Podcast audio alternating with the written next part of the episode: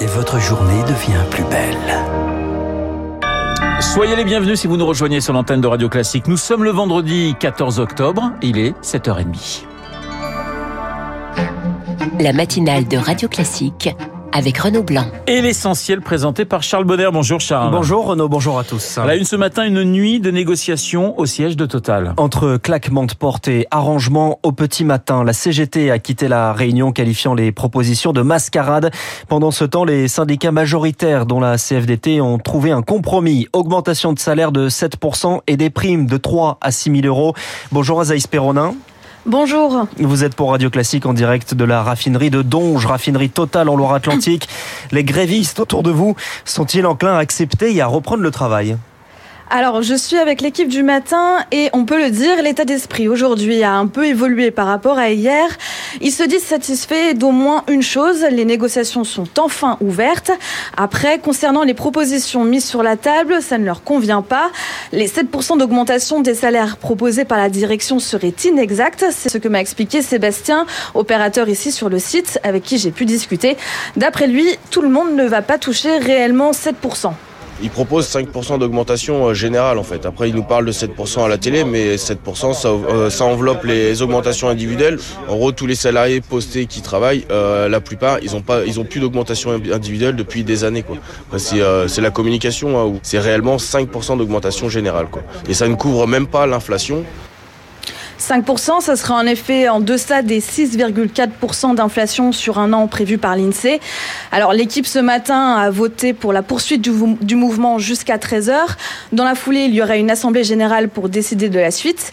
Et si la grève continue, le risque c'est l'arrêt total de la raffinerie car les cuves maintenant sont pleines. Azaïs Perron en direct de la raffinerie de Donge près de Saint-Nazaire. Les syndicats ont jusqu'à midi aujourd'hui pour signer. Ce sera donc sans la CGT qui préfère jouer la contagion émise sur la grève générale rejointe par Force ouvrière, FSU et Solidaire. Ce serait mardi prochain. Les appels se multiplient dans les transports, SNCF, RATP, chauffeurs routiers, dans la fonction publique et dans la métallurgie. Pardonnez-moi. Une contagion menée par la frange la plus contestataire de la CGT, une radicalité assumée pour relancer un syndicat en perte de vitesse et qui doit changer de direction dans quelques mois. Dominique Andalfato est spécialiste du syndicalisme à l'Université de Bourgogne. Ce mouvement, euh, c'est un peu une aubaine pour Philippe Martinez. Il y a beaucoup de reproches qui sont faits à Martinez c'est sous sa mandature que la CFDT est devenue le premier euh, syndicat. Et le fait qu'il puisse terminer son mandat avec un, mouvement social qui fait parler de lui, pour lui, c'est une petite revanche. Bon, il est probable dans tous les cas que l'objectif de la CGT, c'est de faire durer le mouvement, qu'il y ait une espèce de convergence des luttes. Cette fois-ci, c'est la CGT qui est au premier plan. À mon avis, je pense qu'elle veut pas lâcher l'affaire euh, immédiatement. Analyse recueillie par Eric dans les spécialistes Rémi Bourguignon, spécialiste des négociations à l'université Paris-Est Créteil c'est juste après ce journal. Sur les retraites, la concertation tourne en rond, reçue par Elisabeth Borne. Les présidents de groupes parlementaires ont campé sur leur position hier. Vous écoutez Radio Classique, il est 7h33. Un professeur d'histoire-géographie placé sous protection policière après des menaces de mort. Le sale juif, on va te faire une Samuel Paty. Voilà ce que dit cette lettre anonyme, référence donc à Samuel Paty dont on commémore les deux ans de son assassinat ce dimanche. Le parquet d'Evry a ouvert une enquête à un professeur menacé. C'est un nouvel épisode qui illustre les difficultés récurrentes de l'enseignement de la laïcité à l'école. Selon Christine Guimonet, secrétaire générale de l'Association des professeurs d'histoire-géographie, elle est interrogée par Rémi Vallès. Je trouve ça inadmissible qu'on puisse se permettre, deux ans après, de menacer un professeur pour ce qu'il est ou pour ce qu'il aurait dit dans le cadre de son travail. Ce que les professeurs attendent, c'est à chaque fois que les cours sont contestés, qu'un professeur est pris à partie pour ce qu'il enseigne, par des élèves, par des parents, même par des extérieurs, qu'il y ait un soutien sans aucune arrière-pensée. Oui, mais qu'est-ce que le professeur a dû dire pour qu'on lui dise ça? Un soutien franc, massif, immédiat du professeur par l'ensemble de la chaîne hiérarchique. Les, atteintes, les, atteintes à la laïcité, ça n'est pas seulement les menaces, c'est euh, parfois plus insidieux. Renaud, vous recevez d'ailleurs à 8h15 euh, Karine Azopardi, auteur d'un livre sur le sujet. Le phénomène est quantifié. Les chiffres dévoilés par le ministre Papendiaï hier, plus de 300 signalements le mois dernier. C'est en hausse. Le rôle des réseaux sociaux est pointé du doigt avec des agitateurs islamistes, selon les mots du ministre. Et ce livre s'appelle Ces petits renoncements qui tuent. On en parlera donc avec Karine Azopardi à 8 8h15. On passe à l'international. Charles, et c'est l'arme de la Russie qui terrorise aujourd'hui les civils en Ukraine. Des attaques aux drones, drones de fabrication iranienne.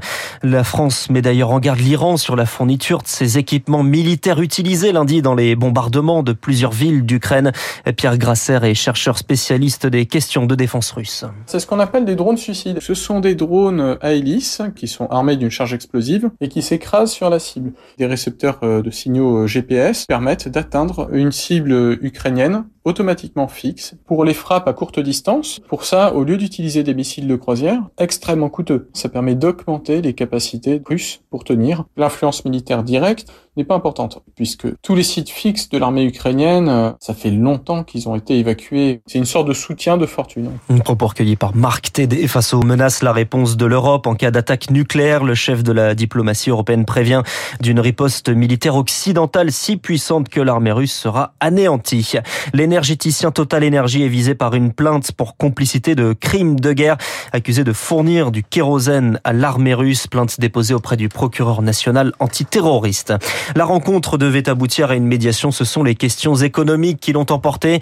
Rencontre entre Recep Erdogan et Vladimir Poutine. Hier, le président turc propose la création d'un hub gazier dans son pays pour exporter vers l'Europe. Idée rejetée par la France qui estime que cela n'a aucun sens. Il doit rendre des comptes. Donald Trump est cité à comparaître euh, par la commission d'enquête sur l'assaut du Capitole. C'était en janvier 2021. Ces partisans qui investissent le Parlement américain pour contester les résultats de l'élection présidentielle. Chloé Juel, appelé à témoigner, Donald Trump n'a pas encore dit s'il se plierait à la convocation. Il y a a priori très peu de chance. L'ancien président ne l'a pas dit clairement, même s'il a sans grande surprise vertement critiqué la décision de la commission d'enquête avec ce message posté hier sur son propre réseau social. Pourquoi la commission ne m'a-t-elle pas demandé de témoigner il y a des mois parce que la commission est un fiasco total qui n'a servi qu'à diviser davantage notre pays. Les chances de voir Donald Trump euh, comparaître sont infimes, d'autant que la commission d'enquête pourrait bien disparaître si les républicains reprennent la majorité à la Chambre des représentants dans trois semaines après les élections de mi-mandat. La commission d'enquête est en effet composée pour majorité de démocrates. Le vote d'hier s'est donc fait à l'unanimité. Les neuf membres de la commission ont demandé à Donald Trump de venir prêter serment et de raconter ce qui s'est passé le 6 janvier 2021 parce qu'il est la personne au centre de l'histoire avant, pendant et après les émeutes du Capitole. Chloé Juel, les provocations pour habitude, la Corée du Nord a tiré un nouveau missile balistique en mer cette nuit. Hier soir, l'armée a également envoyé 10 avions de combat près de la frontière avec la Corée du Sud. Allez, on termine ce journal par du sport et loin de briller, les clubs français s'effondrent en Coupe d'Europe. Une soirée difficile hier avec les défaites de Monaco 4-0 contre les Turcs de Trabzonspor, défaite 4-0 également de Nantes à domicile contre les Allemands de Fribourg, Nice perd 2-1 contre les Tchèques de Slovaco Seul Rennes s'en sort 1-0 contre le Dynamo Kiev. le Dynamo Kiev qui est venu en train et en bus. Ils étaient légèrement fatigués puisque, évidemment, ils ne s'entraînent pas actuellement à Kiev et font tous leurs déplacements. Euh, eh bien, euh, ils ne peuvent pas faire ces déplacements en avion. Le journal de Charles Bonner à 7h30 que nous retrouvons à 8h35 sans petit chat dans la gorge. J'en Je vais essayer de retrouver ma voix. Je ne sais dans un instant, mais vous allez la retrouver très très vite. Dans un instant, nous allons parler de Total, de ses négociations et des Certains sont pour ces négociations, d'autres ont claqué la porte. On en parle dans les spécialistes.